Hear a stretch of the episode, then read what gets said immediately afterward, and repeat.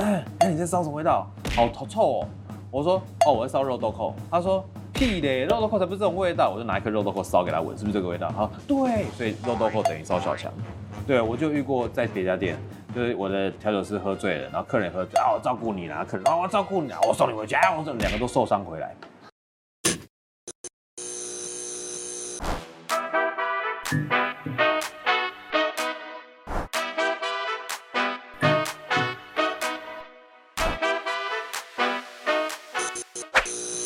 欢迎收看《Talk 一杯》，我是主持人郑伟博。在现在的工商社会啊，其实大家工作压力很大，不管是工作上面或者是生活上面，偶尔你想要在休息的时候喝一杯，可能有一个地方能够让你释放自己，然后获得了不管是交感跟副交感神经的一种平衡。这样的一个平和，可能他会需要一个我称之为在吧台里面的一个灵媒的一个人，就是很重要的 bartender，他能够在跟你聊天的五到十分钟，洞悉你的现在心情状态，然后端出一杯很符合你心境的一个调酒。这人是谁？ 就是大家有看我们节目都知道，就是东风街第一帅，他现在已经是东区第一帅，最近又斜杠成为人气的这个新书的作家，就是 Four Play 的老板 Alan。 大家好，我是 Alan。 哎，今天呢是坐在这边，我们好像可以对影了。对，终于终于，对，张宇不是在那边为大家介绍你的没创错作，，没对，错但是你还是得要介绍一下。好这一次这个创作是至于是给自己的对。其实他这个这杯酒叫 Ice Ball，是要破冰船的意思。哦，它其实是在我很年轻的时候的创作，二十出头岁没多久，二十五六岁的时候吧。其实它是有一段时间的创作。那为什么它对我来讲比较重要的原因，是因为那时候艾必斯才刚进台湾，哦，爱必斯，艾必斯那时候刚进台湾，那个老板就拿了艾必斯牌来跟我讲说，这个怎么卖啊？那喝起来有八角的味道，你知道吗？嗯那以前人家对八角味道就是煮汤嘛，卤肉嘛，对啊，那不是在卤包里面才会出现吗？对，然后那时候我就想说啊，对这个怎么卖？后来我们就刚好有一个因缘际会，有一个航空公司，它好像是从台湾到捷克的首航，然后我就想说，那不然我就试试看用高粱跟艾比斯来做个结合。那做出来呢，它就是哎，发现它突然间，我我做出来的那种风味调和是它哎没有高粱的味道，也没有艾比斯的味道，它就有白巧克力的香气。后来就是这杯酒就开始就一直在我的生活中出现，有些客人啊，或者是朋友喝到了，啊，也有一些因缘际会，就是被那个航空公司的那个不知道是记者还是编辑喝到，就把这杯酒放到他们的就是飞机上面的刊物，哦，所以有很长一段时间，就有很多老外来喝，在那那一段时间。就坐飞机来到台湾了，还可以来享受你的特调创作。对，但那时候应该是大家不认识我，但是认识这杯酒，对，所以它对我来讲蛮蛮意义蛮大的。这是从二十岁世代，然后一路对，一直到到现现 在。在，哎呦，都四十岁了吧？来，先 cheers 一下，哎谢谢这个谢谢是对你非常有意义的一杯。 对，今天呢，邀请到 Alan 哥来坐到这边，是是我们节目的这个特别嘉宾，谢谢不。只是王牌调酒师了，那一定是有原因嘛。我刚才跟所有的观众朋友就介绍到，就是 Alan 不只是 Four Play 的老板，然后又是这个拿到世界级这个调酒大赛对，那时的得奖者对那时候是在那个冰岛比赛，哦。在 Martin Millers，就是 Martin Martin Millers 是一支琴酒吧，他们那时候办了一个比赛，它其实它的那个主要的主题就是要结合当地文化跟食材去做了一杯调酒。然后那时候我就是投稿啦，我想说啊，反正不比白不比，试试看，如果赢的话赚一个免费的旅旅程不是很好吗？然后就丢丢看，然后丢了以后他就发了一个发了一个 email 给你，他说就是你有入选，然后请进来做复赛。哦，然后我们就去了。那去去复赛的时候，先先去伦敦，对，先去伦敦比，然后再去冰岛比。那这个经验蛮特别的啦，是因为冰岛我那时候去的时候刚好永昼，是夏天，那只有六度，然后我们全部那我我们全部人都穿的很很很多嘛，只有当地人穿个短袖这样，就是开车在那边吃的食物比较特别，对我印象很深，就吃一些什么鲸鱼肉，啊，大只那个鲸鱼，不是那个小的那种鲸鱼，大只鲸鱼是马肉，他们的那个冰岛马四肢短短的，但是有刘海，很帅，对，吃马肉。所以其实对那个我我在那个那边的饮食文化的时候，有一阵子有点不是很习惯，蛮冲击的。蛮冲击。那都是一些人生阅历了，但是对你也真的是成为台湾之光，帮台湾拿了一个奖回来，对对不对？对然后接下来呢？重点去玩了、那不要讲不重点。很开心，得奖又玩，然后对啊又对这啊个就载誉而归。对那这个现在这个事业真的是已经在东区有几间店了，现在目前是两间，呃 OK，对，这两间东风街都已经都被你占领了。对对对那再来还做 podcast，对，还出书。是出书之余呢，书里面的照片还会自己拍，哎是就不让摄影师赚。不是不是不让摄影师赚，来跟大家介绍一下，是今天呢邀请你来作为嘉宾，谢就谢是新书的人气作家。对，专业调酒疯玩计划。对，这个是因为呃，就是我把我历年来的一些调酒做一些统整跟整理啦，然后想说跟大家分享一下我对调酒的一些想法跟概念。然后当然那里面的一些照片我自己拍，我自己拍不是我不相信其他专业摄影师，是因为不管是照片或者是拍的那种样子啊，有比较贴近这杯调酒的想法的话，我就会想要自己自己来拍。就是比较有自信嘛，对不对？对啊，要不然要不然，其实有的时候，有的时候摄影师其实他们也有工时上的问题。专业调酒疯玩计划在在当这个书里面，嗯其实要教大家懂酒，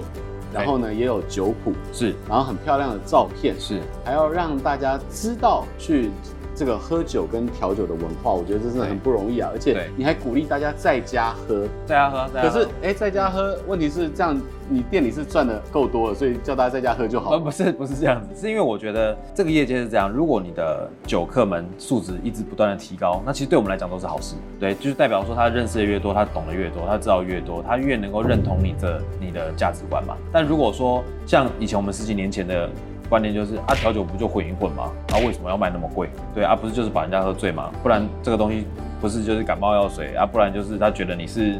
就是弄一些美酒。所以如果说你在家里面有一些基础的概念，或者是知道说哦，原来酒吧其实可以这样做，他们对这个调酒有一些认识的话，其实到酒吧来对我们来讲反而是一件好事。而且我觉得这是一种调酒文化的养成啦，没错就是如 Alan 所说的，当越来越多人知道这样的品酒跟调酒文化，哎，这整个的基数就会越来越多，对它会成为一个更强大的一个，不管是调酒工业也好，或者对啊形塑成一个真的是人文素养的其中的调一酒个。生活化，对，那我也想要问的是哈，这个疫情期间其实很多的行业受到很大的冲击，是我觉得你们应该就是首当其冲。对我们首当其冲啊，我们就是先关关我们，后开开我们啊，对不对？对先关就先关我们餐饮业啊，最后最后再开嘛，对不对？因为其实疫情的关系，我们就是做人跟人之间的生意，但是我们却没有办法完全没办法做嘛，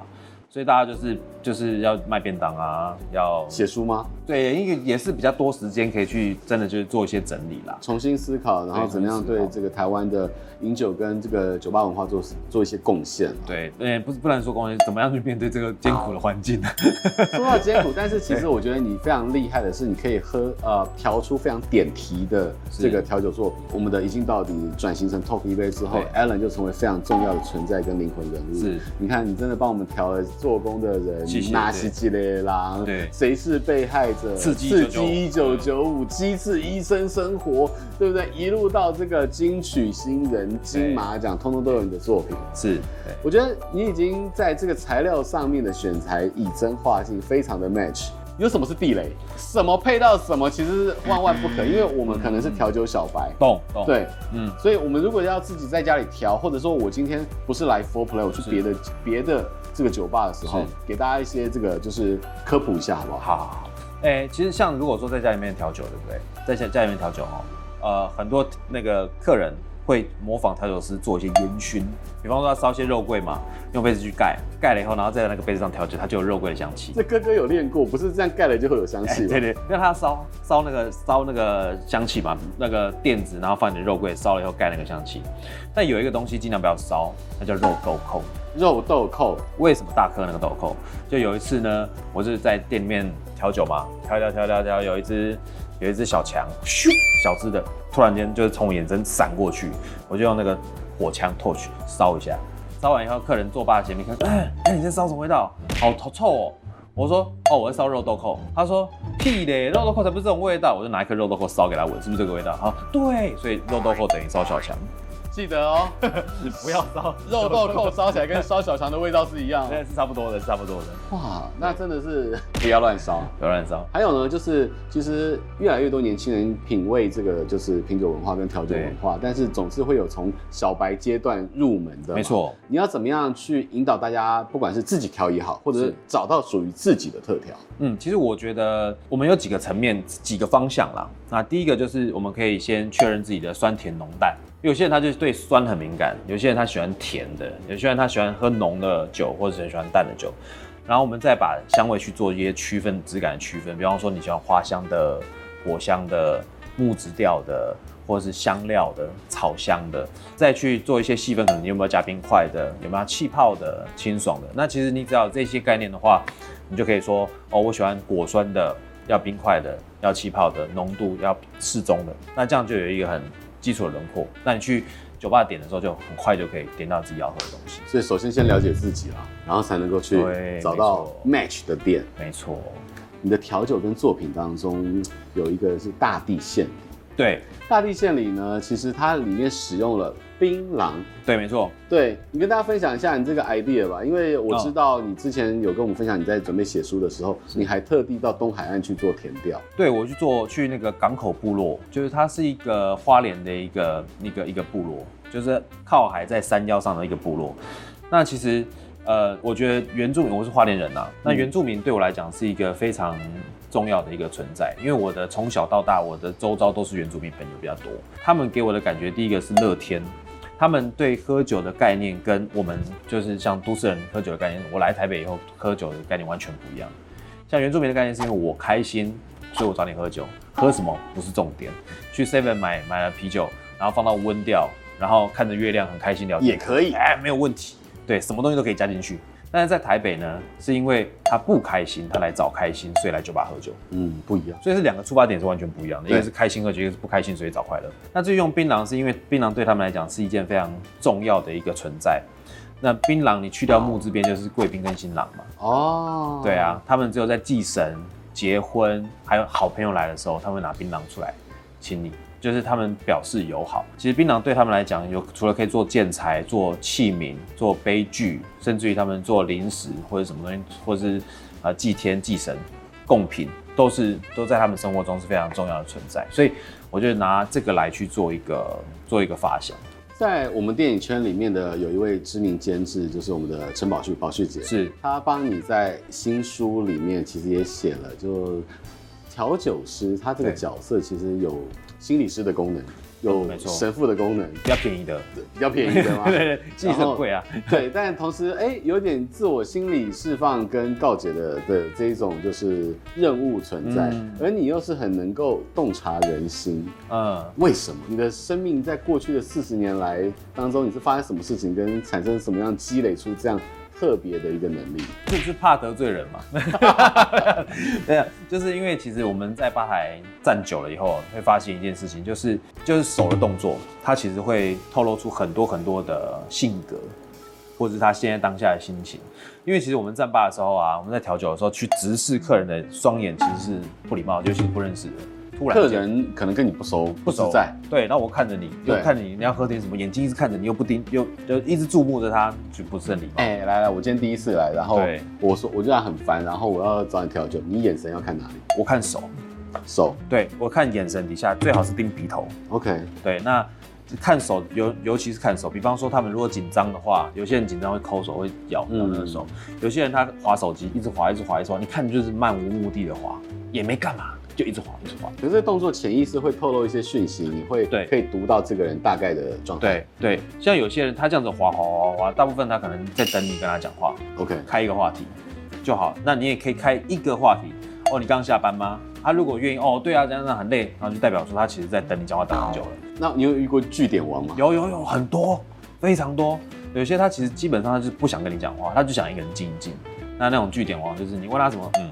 他说哦，嗯，对啊，嗯啊，就是他没有要回你的意思。那其实你就要适向地离开。所以你也是看尽人生百态，对 不对？嗯，调酒师本来就是一个很重要的就是存在，也是一个非常不重要的存在啊。其实我的老师曾经跟我讲过一句话，他说其实调酒师都应该具备可以闻到麻烦的味道。对，就是你他一坐下来就，嗯，麻烦。空气中的那个对氛围不一样，你能够对嗅得到。但是不是不是说不是说这个客人麻烦，不是哦，是他现在坐下来，他可能有麻烦，或者是或者是其他的客人也可能有麻烦，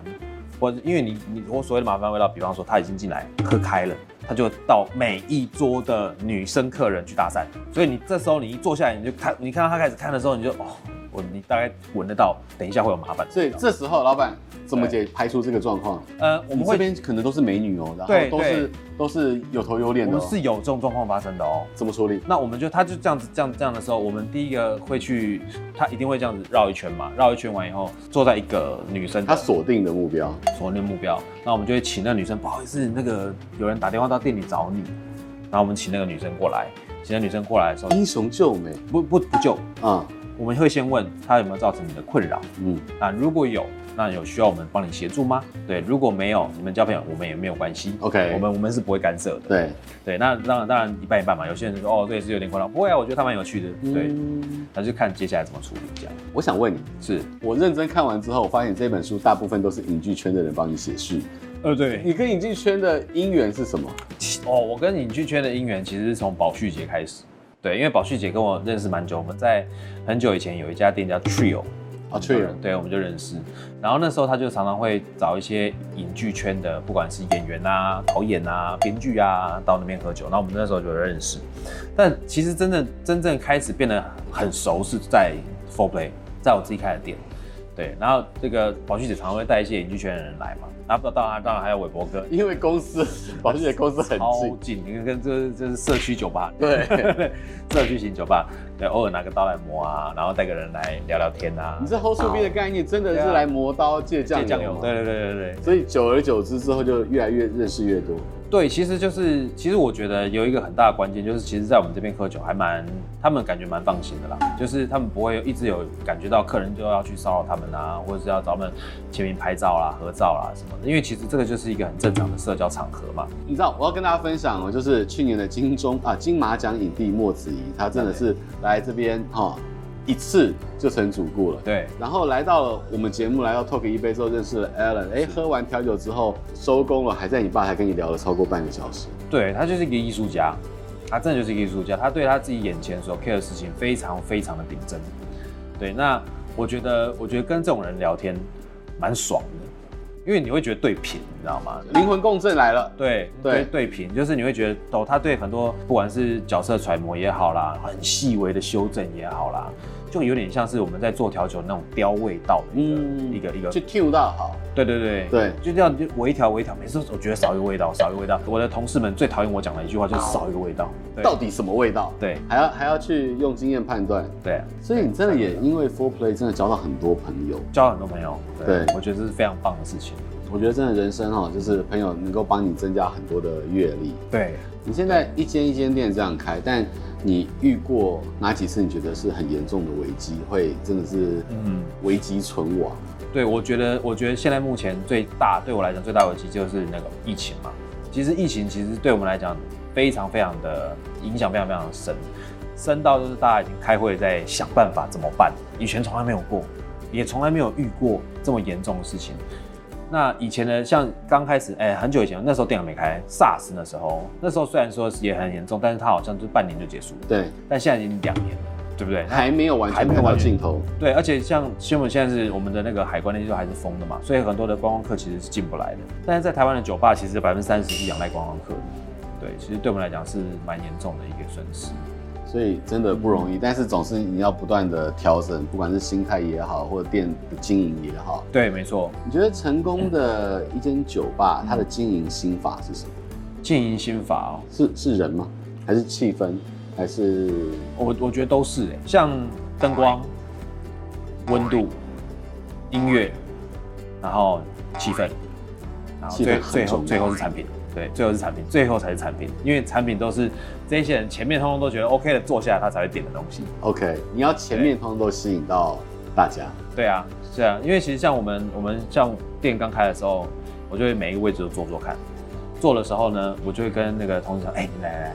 你坐着，那我就站着，因为我们点点餐站着嘛，啊，那你抬头，然后你就看到他抬头是一直这样眨眼睛嘛， 灯光不对，灯光不对，他那个那个那个头灯已经打到他眼睛了，所以那个就要调角度。这跟我们在办演唱会、像小巨蛋那些录音师，必须要在每一个角落都要坐在那边，对然后感受那个感受一下声音，灯光是要坐着、嗯去看那个灯光是一样的道理。一样的道理，我也蛮嗯好奇的，就是、你作作为一个专业的调酒师，你自己酒量好不好？我其实还好，没有说到很会喝，但可以喝。天天喝吗？其实我如果试酒的话，我天天喝。对但是我如果其实我平常不大喝酒，你平常不喝，平常不喝。对，我因为我遇过一个客人，他说：“哎，艾伦，我请你喝一杯。”不好意思，我上班不喝酒。然后他说：“那你上班在干嘛这对啊，就会直接问，哎、？”对，八天的上班不不喝喝酒，酒。那你上班在干嘛？我我上班在调酒啊，我不是陪你酒，我又不陪酒。 调酒不陪酒， 来大家记得哦，那对个啊新法是调酒不陪酒。不是这个有有几个状况啦。第一个就是好，如果今天客人喝醉，你也喝醉，是谁要照顾谁？对我就遇过在别家店，就是我的调酒师喝醉了，然后客人也喝醉啊，我照顾你啦，客人啊，我照顾你啦，我送你回家，我这两个都受伤回来，算谁的？对，对不对？那帮老板带来困扰。对这个这个很蛮严重的。然后再来就是，如果你喝醉了，好，你今天刚开始调酒的时候你很清醒，你调酒没有问题，但你喝了以后。有点误差了，因为我们不是像那种就是哦拉生啤酒、开啤酒、开 whisky 的那种店对嘛，，它调酒需要精准度。那你调出去的东西如果已经失准了，那对那个客人来讲其实是不公平的事情。调酒师他对于味觉、嗅觉的这个精准度很重要。很重要，他就要校正。那那你要怎么去校正它？因为你每天都要这样试。对啊，我做过两次蛮大次蛮大的校正。第一次就是刚开始学调酒的时候，师傅帮我做的校正。那第二次就是我戒烟，戒了烟以后，你的视觉跟你的那个嗅觉跟味觉开始打开的时候，你会发现你调的每一杯酒味道都变了。我觉得你对视觉的这个美感哈、是有非常大的坚持跟自我风格跟对一致性。但是我也想问，因为里面有很多专业的酒谱对跟没你错创作，嗯它会是成为你要教新手学生的教科书吗？所以不能说教科书啦，它其实是我的一个调酒的分享。嗯，就是我对这几年对我对调酒的想法的一些分享。他们也不需要说一定要看完这本书或是怎么样，然后我才可以来我们店里面，不需要，其实不需要。它其实就是我觉得就是有点像是我的日记，嗯但它也是一种调酒文化养成书，应该说它比较像我的日记，就是我让生活我的的生活日记记录。对，因为很多人他是用文字做日记，有些人他用音乐做日记，但是我是用调酒做日记。对他从十年前到哎，从二我二十年前的调酒，我都有收录在里面，就是我觉得不错的。当然比较多是近期所发展出来的调酒，然后我通通把它收录在里面这样。我觉得这也是你的调酒人生的一个很好的里程碑。对把它记对对，录没下来错没错没错。哪里买 得到？啊，这个买得到，这个哎从 Momo 啦，或者是 Momo Shopping 买得我们到小。品买得到，然后成品线上也买得到，成品成品数据也买得到，然后博客来博客来可以买得到。再次感谢 Alan 谢今天来到我们节目当中，其实也不是来到我们节目，你根本就是这节目的一一份子，对， 谢谢伟博哥。嗯，哦，怎么那么好喝？ 自己讲。 然后再次感谢所有的观众朋友今天的收看，也要记得持续订阅我们的频道，按赞、开启小铃铛，还有收看 Momo TV 七十五台，在每一个十点半晚上，不只有好节目，还有好酒。谢谢，谢谢，谢谢，谢谢，拜拜拜。拜。这杯 Ice Ball 的材料有三十八度金门高粱、香草利口酒、艾必斯、蜂蜜、柳橙跟柠檬。